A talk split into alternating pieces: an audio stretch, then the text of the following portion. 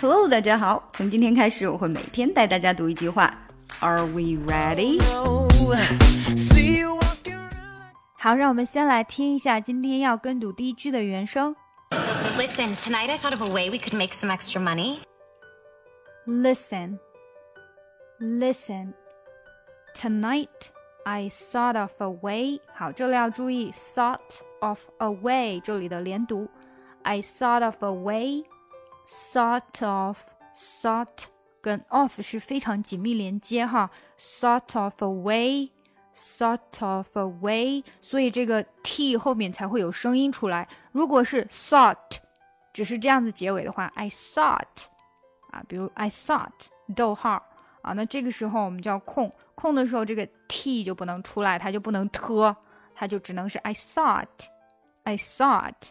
但这里因为后面跟了元音，就变成 sort of。Listen, tonight I thought of a way we could make some extra money. We could, could, 的，这里的的就会只做口型，然后出不太声音，出不太声音出来哈。We could make some extra money. We could make some extra money.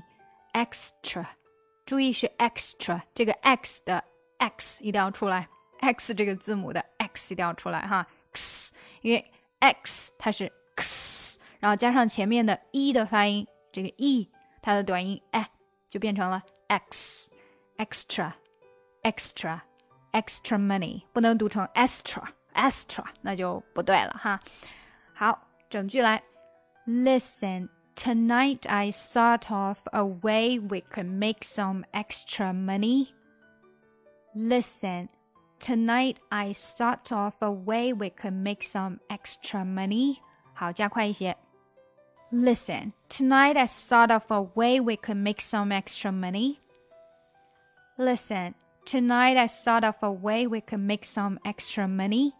谢谢大家的收听。如果你想要听完整的 看破产姐妹学口语的课程呢，可以输入咨询在我们的公众号，然后加助教索要试听课程。